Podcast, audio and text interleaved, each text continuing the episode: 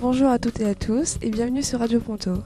Alors aujourd'hui c'est une émission spéciale droits de l'homme et euh, Léna va nous faire un petit point de vue sur euh, les droits de l'homme, l'histoire et euh, ce qu'il en est aujourd'hui. Oui, exactement. Bonjour à toutes et à tous. Aujourd'hui, dans le cadre de notre émission sur les droits de l'homme, je vais un peu vous expliquer d'où ils viennent et ce qu'ils sont aujourd'hui. La première ébauche de ce qu'on peut qualifier de déclaration des droits de l'homme fut rédigée en 539 avant Jésus-Christ en Perse. C'est le cylindre de Cyrus. On y retrouve déjà le droit à l'égalité, le droit de choisir sa religion.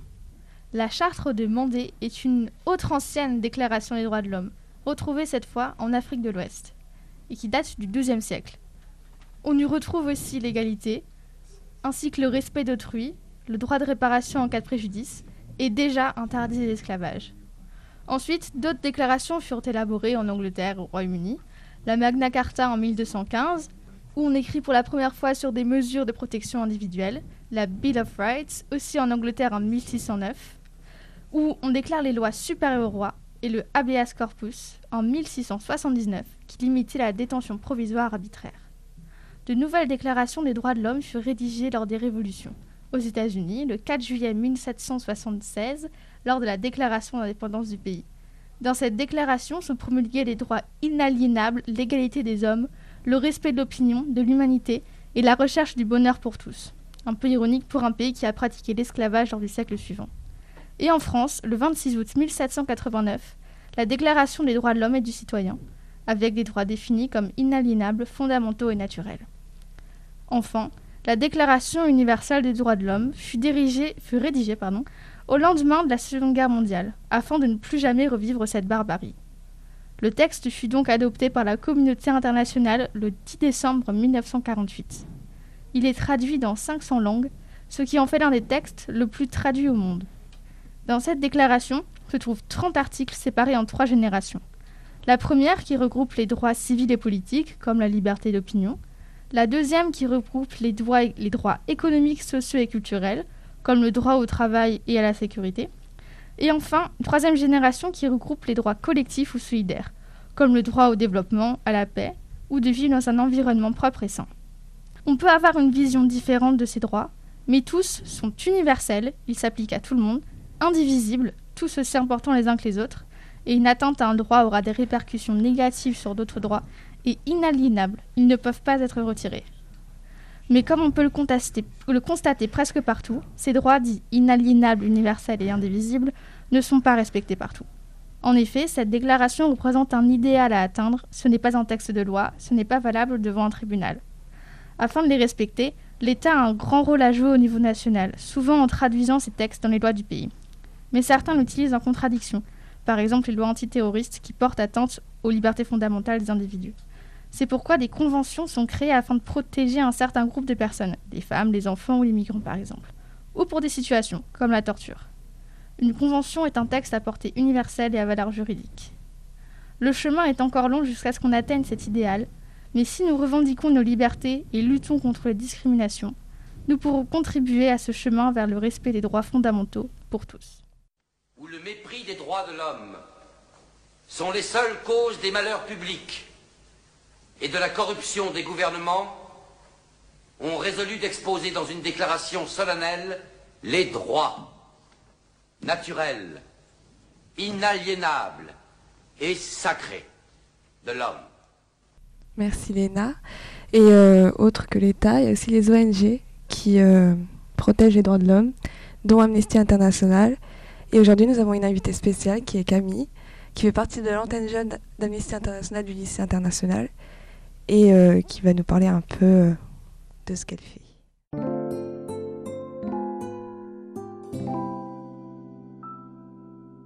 Bonjour, donc je m'appelle Camille, je suis en terminale ES en section Abibac et je suis co-responsable de l'antenne jeune Amnesty International au lycée des Pontonniers.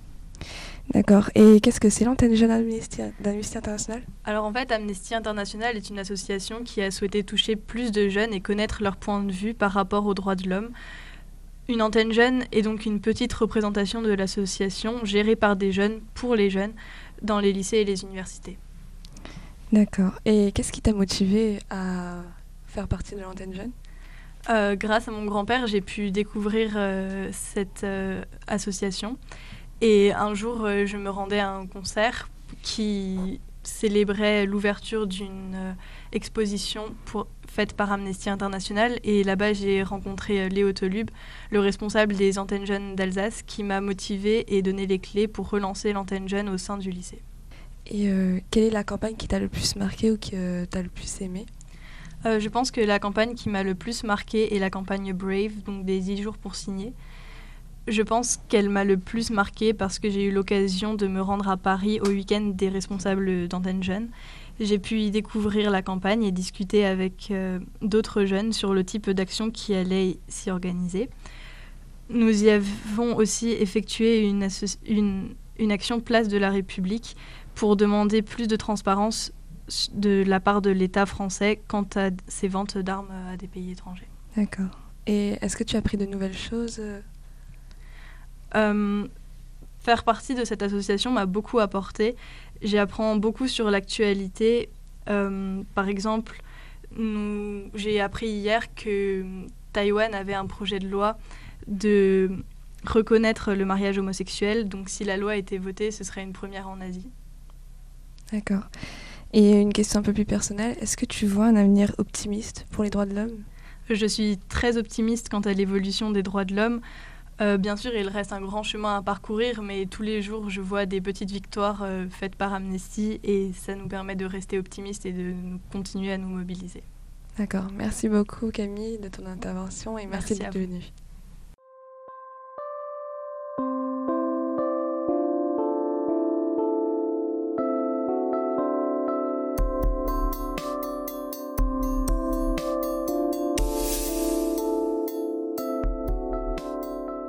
Nous allons procéder au compte rendu des interventions avec euh, Antoine et Barbara. Alors, vous avez participé à quelle intervention? En effet, nous étions, nous avons participé à l'intervention avec Madame Tierly, qui est une greffière au Conseil de l'Europe et de la Cour. Et pendant 4 heures, de 8h à midi, elle nous a un peu parlé de son métier et des difficultés de son, son devoir euh, d'impartialité en tant que greffier du conseil. Et c'était vraiment très intéressant de voir comment, dans ce genre de métier, on est obligé de, de garder un aspect professionnel et de rester assez neutre par rapport à, à certains crimes commis par, par certains individus. Elle nous a parlé de cas où elle était vraiment très choquée émotionnellement et à quel point elle nous a parlé de cas vraiment horribles. Le fait qu'elle devait rester vraiment neutre et euh, accomplir son devoir en tant que membre du conseil. Et j'ai trouvé que c'était vraiment très remarquable de sa part. Euh, de plus, elle était assez sociable avec les élèves, elle restait très euh, ouverte, elle faisait des petites blagues. Et j'ai pensé que c'était vraiment une, façon très intéressante d'ouvrir les élèves de première et quelques élèves de terminale au métier un petit peu du droit et de leur montrer la réalité un peu brute Justement, je suis totalement d'accord avec toi. Et c'est pas la première fois que Madame Sirley intervient au lycée. L'année dernière, il y avait aussi un projet avec elle, avec les classes de première et terminale. Et on a parlé, on a abordé plein de, plein de choses autour des droits de l'homme, autour de la Convention européenne, euh, qui est cité comme un instrument vivant qui est, très important dans son terme. Et du coup, euh, aujourd'hui, c'était aussi la section rouge du terminal qui a intervenu à cette rencontre euh, de 10h à midi pour justement euh, parler de, du thème écrire en prison, parce que c'est un thème euh, qui unit aussi votre classe de littérature. Donc, voilà, et c'était vraiment chouette, c'était vraiment très très intéressant et les élèves ont été très curieux pour poser des questions autour des droits de l'homme, autour des sujets d'actualité aussi. Et voilà, donc vraiment c'était très très chouette et très enrichissant pour chacun d'élèves qui a assisté à cette rencontre. Exactement. Et euh, ça vous a apporté quelque chose? Je veux dire que ça vous a donné euh, des idées de métier ou des idées de parcours d'avenir? Personnellement, j'ai déjà des idées pour mon futur métier. Personnellement, ça m'a pas vraiment apporté plus de, plus de voix que ça. Mais j'ai certains amis qui veulent travailler dans le droit justement.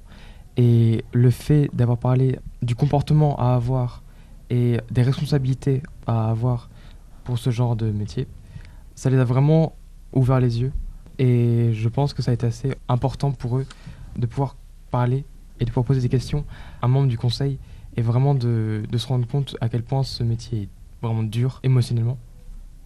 D'accord. Tout à fait. Et qu'il faut toujours euh, garder, garder son esprit euh, en lucidité et toujours avoir un, un point de vue objectif parce que Madame Tisley, elle a évoqué plusieurs requêtes qui euh, ont été euh, postulées à la Cour européenne des droits de l'homme et c'était des requêtes vraiment frappantes euh, au niveau de la violence qui était causée par des, par des prisonniers qui sont maintenant en prison et que même autour de ça, il y a toujours des discussions.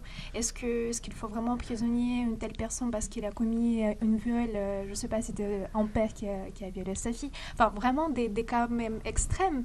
Et du coup, il faut vraiment, euh, ben, au niveau de ma, enfin, Madame euh, elle, est- elle est très, très stable au niveau émotionnel. Et du coup, elle évoquait même le cas quand elle était très jeune. Elle Oui. a commencé juste son carrière de judiciaire et qu'il y avait une requête euh, très très violente, Assez horrible, oui. assez, assez euh, atroce, je dirais, et qu'elle a, euh, je, je, je peut-être pas entrer dans les détails, mais que le lendemain, quand elle est revenue chez, chez elle, elle a pleuré de, de tous les larmes de, de toutes les larmes de, de son âme et de ses yeux, parce que euh, comprendre qu'il y a des cas extrêmes dans notre société, c'est vraiment de les projeter en soi-même.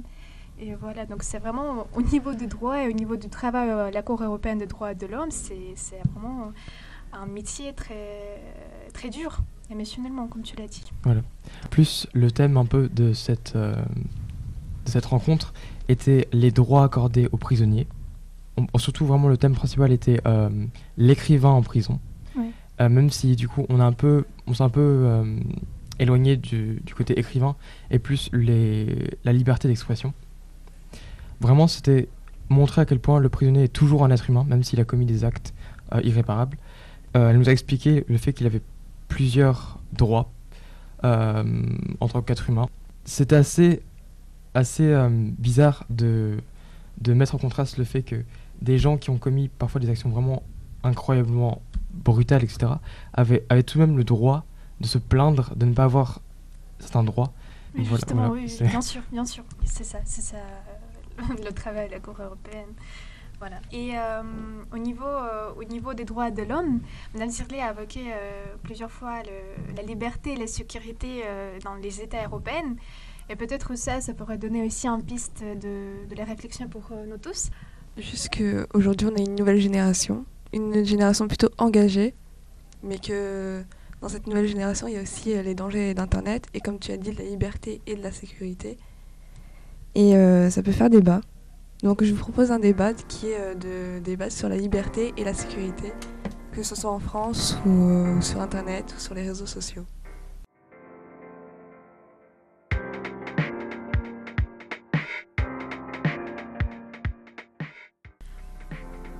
Justement, il faut peut-être définir qu'est-ce que c'est la liberté pour chacun de vous. Et puis, comment il intervient dans la protection des droits de l'homme. Je pense que Euh, les libertés sont fondamentales pour chaque être humain. On a besoin de liberté pour pouvoir euh, vivre et en communauté.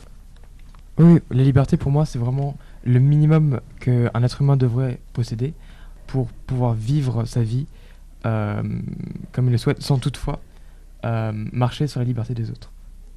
Oui, mais parfois cette liberté est un peu en danger par rapport à la sécurité. Bah, je pense que le problème euh, de nos jours, c'est que la liberté, ça reste quand même un, truc assez indéfini. Que euh, beaucoup de gens, je pense, si on leur demandait ce que c'était réellement que la liberté, la liberté, que ce soit la liberté d'expression ou autre, euh, ils ne sauraient pas exactement la définir parce que c'est un concept qui reste assez abstrait dans la société actuelle. Je suis tout à fait d'accord, surtout au niveau de la liberté d'expression. Tout le monde presque met des limites différentes. Euh, on, peut, on a pu le voir euh, bah, souvent, il y a des, scandales dans les journaux, etc. Euh, et chacun met la liberté d'expression à une certaine échelle et à des certaines limites. Et pre- presque personne n'est d'accord. Du coup, effectivement, c'est très très dur de, définir ce qu'est la liberté. Mais aussi, je pense que la liberté et la sécurité ne s'opposent pas à la société moderne. Et ils vont quand même main, main en la main parce que quand il y a la liberté, il y a aussi la protection. Et ça concerne aussi les États démocratiques, par exemple la France, quand il y a des attentats terroristes. euh, on dit ne sortez pas de chez vous. Alors que l'homme, peut-être, il éprouve une liberté de sortir. On l'impose, non, ne sortez pas euh, pour votre sécurité. Donc là aussi, il y a une limite quand même à franchir. Et euh, peut-être ça, enfin, comment définir ces deux termes, mais je pense qu'ils ne se posent pas personnellement pour moi. ce que je pense, c'est que les doivent être protégées. Donc il y a aussi cette notion de sécurité, de, de protéger nos libertés, mais que cette sécurité ne soit pas tellement étouffante alors après, pour revenir à la liberté d'expression, euh, en France, il y en a très peu qui connaissent le, cadre juridique qui est autour de cette liberté d'expression, parce qu'il y en a un. On recense différentes, euh, différentes situations où la liberté d'expression est légale ou illégale, enfin, peut euh, enfreindre une loi ou non, parce que dans le cas par exemple d'une offense publique à quelqu'un, d'une, il y, a un terme juridique pour ça. Quand, quand, on, quand on dit du mal de quelqu'un en public, sans que ça soit prouvé. C'est aussi une atteinte à la diffamation. voilà, diffamation, c'est aussi une atteinte à la présomption d'innocence. Et ça, c'est certains cas où la liberté d'expression peut être euh, enfin, est, restreinte. On, a aussi d'autres exemples. Par exemple, la, journaliste euh, Zineb, euh, elle quelque chose qui, était à Charlie Hebdo et qui a dit, qui a dit à la télé, à la radio, oui, je pense que l'islam devrait, devrait se plier aussi, lui, à l'humour, à la critique et aux, diverses considérations qu'on donne aussi aux autres religions. Et elle s'est fait, euh, elle s'est fait euh, poursuivre par, euh, par de, nombreux, messages haineux. Elle est constamment surveillée par une patrouille policière. Elle ne peut plus non plus, elle, sortir, sortir en public sur une terrasse, etc. parce qu'elle est constamment, constamment confrontée à cette haine. Et là, on voit aussi qu'il faut la, protéger, cette liberté d'expression, encore une fois.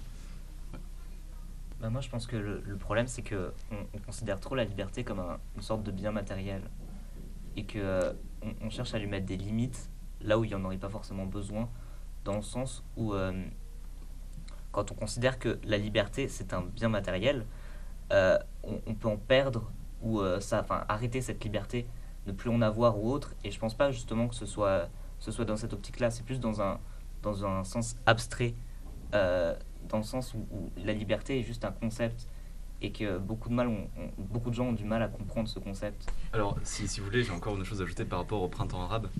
Euh, on a vu euh, de, dans, dans, dans, beaucoup de pays, euh, dans beaucoup de pays du, monde arabe, le Maghreb, mais aussi le, Moyen-Orient, comme l'Arabie saoudite, enfin non, comme le, Yémen ou la Syrie, les, où il y a toute une, toute une génération de jeunes qui, qui a défilé dans la rue, qui a manifesté, qui a utilisé les réseaux sociaux pour pour euh, euh, convenir de rendez-vous où ils pourraient manifester ensemble, etc., etc., et organiser leur, euh, organiser leur défilé.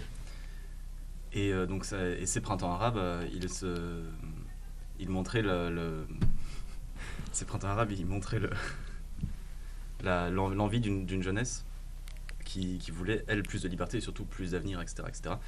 Et ce qu'on remarque avec ces printemps arabes, c'est que ces jeunes, ils, ils osaient enfin euh, prendre la parole et utiliser leur liberté, utiliser la liberté qui leur était interdite justement par des États qui avaient une structure autoritaire. Et pourquoi ces États avaient une structure autoritaire? C'est parce que ces peuples-là, ils voyaient la structure autoritaire comme une forme de stabilité. Et pour eux, cette stabilité allait au-dessus. Cette stabilité, cette sécurité du régime, le fait que ça soit, ça soit un régime qui reste le même pendant très longtemps, euh, pour eux, c'était plus important que les libertés. Ils étaient prêts à passer la plupart des habitants avant étaient prêts à passer euh, outre le fait que leur liberté serait restreinte pour avoir plus de sécurité, plus de sûreté euh, au quotidien euh, par leur régime. Je suis d'accord avec toi. Mais après, je pense pas que la, la sécurité empêche réellement la liberté. Mais en fait, c'est un genre d'équilibre. D'un côté, il faut que la liberté, enfin, un équilibre entre la liberté et la sécurité. La sécurité doit pas, je veux dire qu'elle doit pas étouffer la liberté. Et d'un côté, la liberté, elle ne doit pas franchir certaines limites. Comme par exemple nuire à, quelqu'un d'autre ou en, par la diffamation par exemple. Mais dans les états actuels, on aperçoit de plus en plus que ce n'est pas respecté. Donc la liberté, soit elle est méprisée pour justement garantir la sécurité, soit c'est envers, il n'y a pas de sécurité, il y a plein de terreurs terroristes, on ne peut pas se sentir protégé. Et pourtant, on est libre de faire ce qu'on veut. Euh, justement, ce que dit, il y a une question de liberté, mais puis aussi, il y a question peut-être du choix. Faut-il choisir soit la liberté, soit la sécurité enfin, Il y a tout un dilemme entre les deux. C'est vraiment un sujet à débattre euh, pour plusieurs heures. C'est vrai. Euh, on peut aussi venir à- à- aux différentes idéologies, enfin, comme euh, le- les libertariens ou les interventionnistes. Ça, c'est plutôt économique, mais ça peut se transcrire sur la société en général, enfin s'élargir à la société en général, où euh, les libertariens insistent euh, sur le fait que l'État ne doit pas intervenir du tout dans l'économie, ni même en général dans la société. Donc chacun a sa propre justice, sa propre police, le droit du port d'armes, peut faire ce qu'il veut plus ou moins. D'ailleurs, c'est un concept qui est né en Suisse, on se demandera pourquoi. Et, de l'autre côté, l'interventionnisme, c'est plutôt porté par la gauche. Et là, c'est euh, l'État, il va garantir, euh, il va garantir certaines, euh, certaines choses comme la sécurité sociale en France, par exemple. Et d'un autre côté, il va jouer un rôle, il va jouer un rôle sur les libertés. Il va les, il va définir un cadre légal à ces libertés pour ne pas que ça mène à des excès, comme on peut voir, comme on peut voir dans, le- dans le cas des libertariens, où la liberté peut mener à des inégalités très importantes. La chronique cinéma de. Bonjour à tous. Si les droits de l'homme sont un vaste sujet à traiter, il en est tout autant de leur représentation au cinéma. De nombreux films tentent ainsi de se démarquer de cette masse grouillante audiovisuelle qu'on nous vend chaque année, en défendant avec humanité certaines minorités discriminées. Je vous ai donc, petits chanceux que vous êtes, préparé une sélection de films, aux époques et contextes différents, ayant tous pour but de dénoncer une certaine forme de discrimination et défendre ces mêmes droits de l'homme dont nous parlions plus tôt. Le premier film dont j'aimerais vous parler se nomme Les Suffragettes. Il est sorti le 18 novembre 2015 et traite de l'émancipation des femmes en général. Il suit l'engagement d'un groupe de femmes ouvrières dans le célèbre mouvement féministe qui prit place dans l'Angleterre des années 20. Les suffragettes retracent donc l'histoire de ces jeunes femmes abandonnées à qui l'on a jeté toute la misère du monde simplement parce qu'elles ont osé souhaiter, quelle infamie, l'égalité des sexes. Le second film dont j'aimerais vous parler, c'est 12 hommes en colère. Il est sorti le 4 septembre 1957 et traite indirectement de la discrimination raciale. 12 hommes en colère est un huis clos retraçant le procès d'un jeune noir depuis le point de vue des 12 jurés. 12 hommes choisis au hasard qui doivent décider du, sort du jeune homme. 11 souhaitent sa condamnation, plus parce qu'ils veulent rentrer chez eux, mais le 12e reste persuadé de l'innocence de ce jeune noir accusé uniquement par sa couleur de peau. Le film suivra donc la longue démarche de persuasion que le, 12e jury va entreprendre pour que l'innocent soit libre. Et enfin, le troisième film dont je souhaiterais vous parler, c'est Tomboy. C'est un film qui date de mon enfance puisque je l'ai vu lors d'école et cinéma et relate l'histoire d'une jeune fille arrivant dans un nouveau quartier et se faisant passer pour un garçon. À travers les stratagèmes qu'elle invente pour masquer son identité, ce film est une belle leçon sur l'acceptation de soi et l'identité de genre, malgré le regard porté par la société, et je ne peux que vous le recommander par le superbe message qu'il porte. Et je vous vois déjà vous moquer de la petitesse de ma liste engagée. C'est pourquoi je me permets de vous offrir une liste supplémentaire et non exhaustive de films sur lesquels je passerai plus rapidement, qui eux aussi dénoncent et critiquent l'injustice et la cruauté de notre triste monde, et qui, à leur échelle, font bouger les choses. Le premier est un couplable idéal, qui, un peu comme 12 hommes en colère, est un, un documentaire qui traite de la haine et de la discrimination raciale, en retraçant l'histoire d'un d'un- d'un- homme euh, noir qui s'apprête à être condamné alors qu'il n'était pas coupable. Le second est Boy, qui est assez récent, mais que je n'ai malheureusement pas vu, et qui traite de la transsexualité de manière générale. Le troisième, c'est Mauvaise Herbe, dont j'ai déjà parlé, qui est une très belle leçon sur l'acceptation de soi, malgré le fait que ce ne soit pas le thème principal du film. Et enfin, le, troisième le, quatrième film pardon, dont j'aimerais vous parler, c'est Résistante, qui traite de films humanitaires en général et qui sort le 20 mars au cinéma. Je ne peux donc malheureusement pas vous en garantir la qualité, mais, mais ça a l'air d'être réalisé avec une certaine bienveillance et, euh, et intelligence. Je me permets de vous conclure en vous parlant de Médecins du Monde, qui organise depuis deux ans déjà le festival Cinéma et Droits de l'Homme, dont le contenu est assez explicite. Ils y présentent en effet différents métrages tout autour, de tout autour du monde et qui critiquent avec leur propre identité l'irrespect des droits de l'homme dans notre stupide société. Ainsi, chers amis, même si le monde d'aujourd'hui est encore bien trop rempli d'inégalités, il est encore possible à notre échelle de faire évoluer les mentalités. Et oui, le cinéma, comme l'art sous ses autres formes en général, a l'incroyable pouvoir de faire bouger les choses. Merci à tous et à toutes et euh, nous clôturons cette euh, émission spéciale Droits de l'homme.